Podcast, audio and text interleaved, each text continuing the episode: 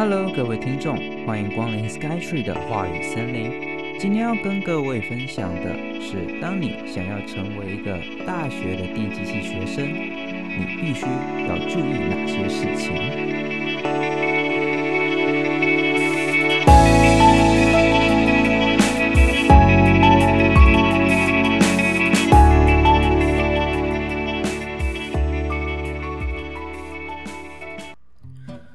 说到电机工程学系，它说实在的，就是科技的综合体。所以很多人可能想说，如果我身在电机系学习，会不会有什么都接触，然后什么都不会的情况？但其实实际上，如果去探讨科技的本质，本身就带有许多的面向，可能是通讯。可能是硬体，可能是软体等等，这些不管抽哪个部分出来，都是一个非常庞大的科学，要花很多时间去讨论跟学习。今天我会宏观的带你们认识电机系的部门，他们个别在探讨什么，希望能够对你有帮助。如果到这边您还愿意停留的话，那我们就开始吧。第一个是微电子，呃，通常的话，它跟制成方面会比较相关，像非常向实际应用方面靠拢，制作出的东西都要考虑成本啊，还有效益等等等。但其实微电子它也只是个大分类，里面可能还包括比较偏向材料制成的，或者是内部的电路设计等等。第二个就是通讯的部分，比如说基地台的设置、基地台的设置以及内容，还有平时手机或者是通讯装置所发出的讯号、物联网的联动，都跟这个组别息息相关。如果你很喜欢数学计算，那么你应该会很喜欢它。进入这个组别，通常都会用比较坚实。都通常都会用比较艰深的数学，尤其跟电磁学的渊源会很深啦。所以在为了碰到电磁学的时候，也可以判断自己是否适合踏入这个领域。第三个是电力的部分，跟电力公司的内部运作比较相关，学习的领域更贴近我们日常生活的用电。因为城市化的趋势很蓬勃发展嘛，所以自动控制通常也会结合了电力系统。如果是在实物操作以及城市语言中想要取得平衡，就是两个都想要学到，那么这样子电力组或许对你来讲是个不错的选择。第四个是最为庞大的，就是比较偏演算法、程式化的那部分的系统。这部分呢，相对于其他理工科系，它的界限是相对模糊的，专业可能会有点偏向资工系，包含自走车，或者是影像辨识，或者是结合医学资讯的传递等等等，这一些其实。都是呃，这个电机系这个组别所可能会接触到的领域，所以对你们来讲，演算法可能会是一个非常重要的基础科学。如果你之后想走这一个方面的话，演算法尤其要学好，它会带领你的思考以及逻辑更为的顺畅，这样你之后做专题或者是研究所做研究会更为的容易。接下来呢，我们就来谈谈电机系的基础科学。我们先把三电拉出来讲，三电它分别代表着电子学、电路学还有电磁学。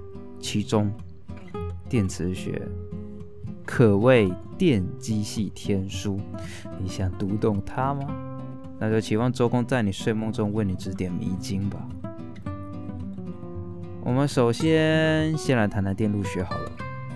电路学它是电学的基础，基本上就是学习如何简化电路，怎么算出等效电阻、等效电容，或者是各种不同的计算，不管是交流还是直流的分析等等。如果没有把这个部分学的透彻一点点，那么电子学就准备。我们来谈谈电子学。电子学呢，通常学校会上个两三个学期，所以它的内容非常的庞大。我们都会有一本圣经，就叫做《史密斯电子学》。那本书有多厚，你们到时候去比看看就知道了。它内容到底有多多？电子一，我们通常会称电子一、电子二、电子三了，就是分成几个学期这样子。电子一通常会跟电子二有很大的差别。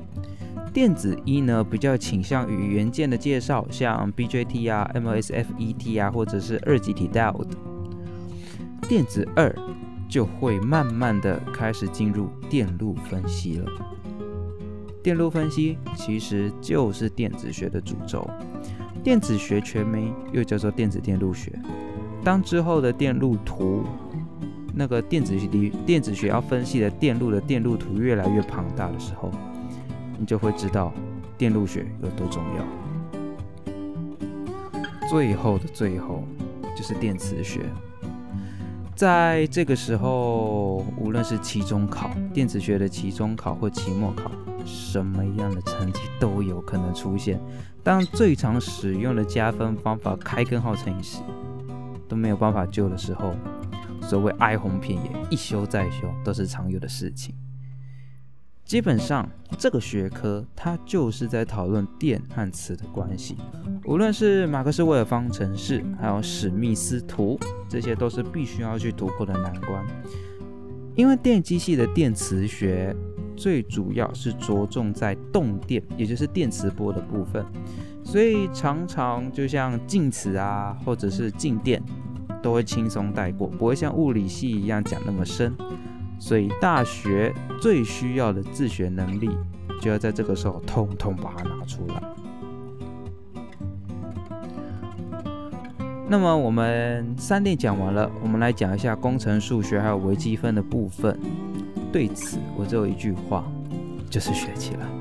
你一定要把它学起来。如果没有学起来，之后所有的科目，不是所有啦，许多大部分的科目都会半手半脚的。所以就请各位多放些心力在这边啦。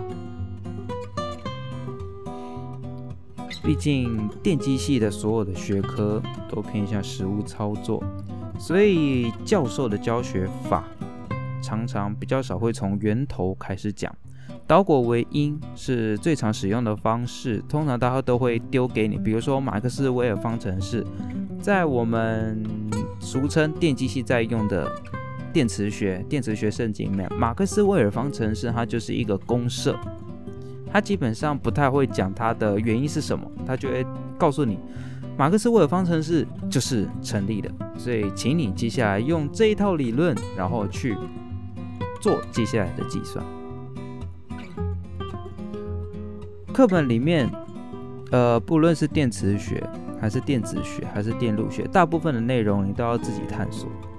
毕竟教授的讲法比较没有那么多的细节，所以都要自己探索。所以电机系的各位，选择电机系的各位，科技是你们的代名词。不要因为教授上面可能讲的比较少的东西，就放弃你们的好奇心，就觉得哦，这个东西我就学到这个地方就好啦。教授没讲到的地方，那我也不学了。一定不能这个样子，因为科技需要你们的创新，需要你们继续努力的，才能够让现今的科技再更上一层楼。今天的内容就到这个地方。非常荣幸介入您忙碌的生活，Goodbye。